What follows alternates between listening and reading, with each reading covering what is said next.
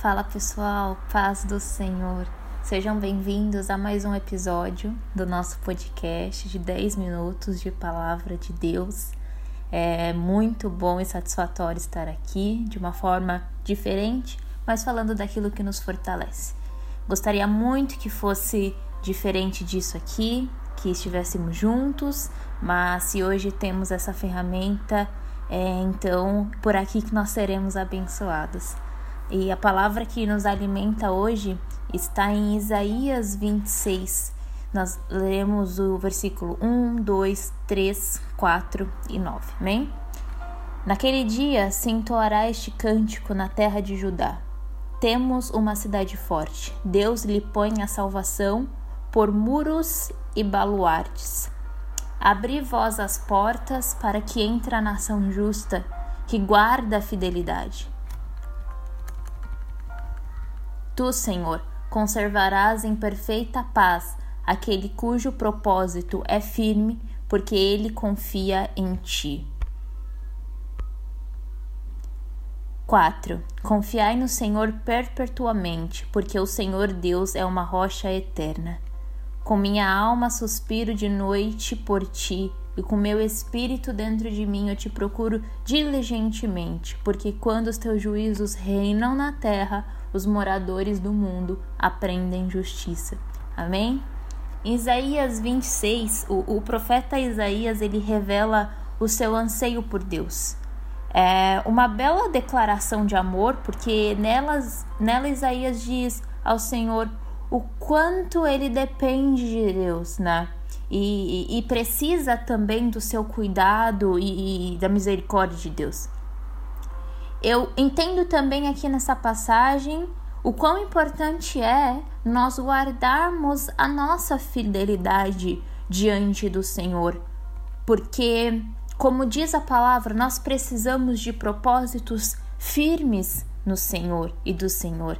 E eu tenho certeza que esse tempo é um propósito de Deus. Então, resta de nós fazer desse tempo um tempo firme no Senhor.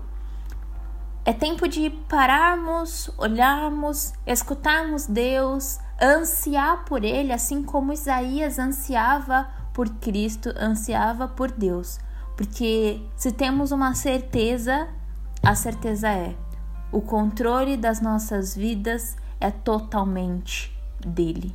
Assim como temos crido, assim como devemos continuar crendo que o controle de todas as coisas está no Senhor. Porque quando nós temos um propósito e guardamos a nossa fidelidade, nós nos tornamos cidade forte. E é essa rema que eu quero trazer aqui para nós hoje. Nós precisamos ser cidade forte. Independente das ruínas que acontecem fora, independente da guerra que está acontecendo lá fora, o que eu quero trazer aqui para nós e o que o Senhor também quer nos alertar, e Ele tem uma promessa divina sobre nós, que é nos fazer cidade forte. E eu tenho certeza que se nós formos cidade forte em meio ao caos, as pessoas conseguem ver graça e esperança na gente. E talvez esse seja o maior propósito disso tudo. Há com certeza algo que o Senhor está querendo consertar, mas também há uma cidade forte que o Senhor está querendo manter. Gabriel pregou para nós num podcast passado que o Senhor estava alertando algo que já existia em Timóteo e avivando aquilo. E eu creio que o Senhor ele quer nos manter como cidade forte, assim como ele nos levantou levantou Israel, enfim. E a cidade forte, a palavra diz que ela é cercada por baluartes. E o que é baluartes? Baluartes nada mais é do que um lugar completamente seguro que é impossível de ser to tomado pela força, trazendo para a realidade, trazendo para os dias de hoje o que é aquilo que te aflige? O que é aquilo que às vezes você acha que é mais forte que você? Talvez seja o nosso eu, talvez seja as nossas próprias vontades, talvez seja o, o que é oferecido para você lá fora. E a palavra de Deus, quando ela nos fala que nós precisamos ser, e o Senhor fará de nós cidade forte, cercada por baluartes, Deus quer dizer que quando você é meu, quando você é um lugar completamente seguro e uma cidade forte, você é cercado por algo chamado baluarte, que é simplesmente impossível de você ser tomado por qualquer força. Amém? É, nesses dias de, de quarentena, eu assisti bastante filmes, séries, e teve uma série que me chamou a atenção. Na verdade, uma cena e eu prestei atenção numa, numa fala só de um ator. A série é Never Have I Ever. E eu tava assistindo essa série e me chamou a atenção uma fala onde o ator ele diz: "Não há com o que se preocupar. Já foi abençoado no templo". A cena toda acontece porque a ele gostaria muito de andar na sua moto com a sua esposa, ele gostaria que ela fosse com ele, ela tinha medo, enfim. Mas me chamou a atenção essa, essa convicção dele falar: não há nada com o que se preocupar, já foi abençoado no templo. Aquela série se passa numa família é, é, indiana e eu não quero enfatizar a cultura pagã e idólatra que eles costumam ter, mas sim a confiança deles. E eu quero voltar a nossa atenção para que e se tivéssemos uma convicção igual a essa? que se Jesus venceu o mundo, não temos nada a se preocupar. Por isso, meu irmão, eu quero dizer para vocês mais um ponto importante aqui nessa palavra. Não se esqueça.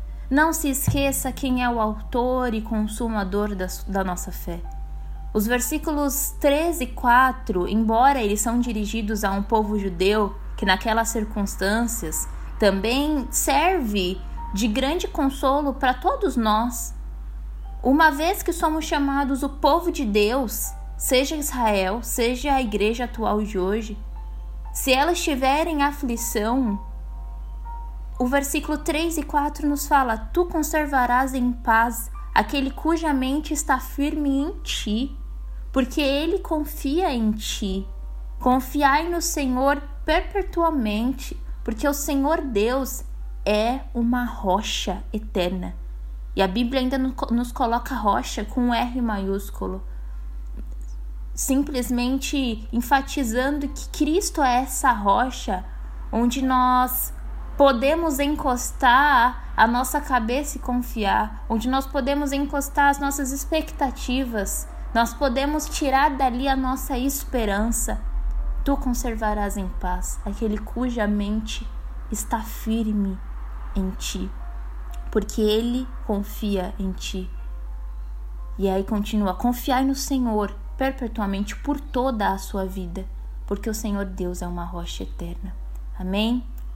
Essa é uma promessa fantástica da palavra de Deus. Ser conservado em paz significa que não se, desga não se desgastar interiormente, diante dos problemas, justamente nos dias em que tanto se fala sobre angústia, estresse, depressão, síndrome do pânico, encontrar um meio divino de se conservar em paz é algo por muito mais que valioso. Amém? Eu quero orar com você nessa hora e primeiro dizer saudades. Eu amo vocês e quem estiver escutando e falar: Meu Deus, essa menina nem me conhece, eu também te amo em Cristo, em nome de Jesus. E que essa palavra entre como algo sólido, algo vivo, algo real na tua, na tua vida, no teu coração. Amém? Querido Deus, como Isaías, Pai, estamos aqui de joelhos e nós oramos por nosso povo, nós oramos por nossa família e nós clamamos: Salva-nos, Senhor. Salva-nos, Pai.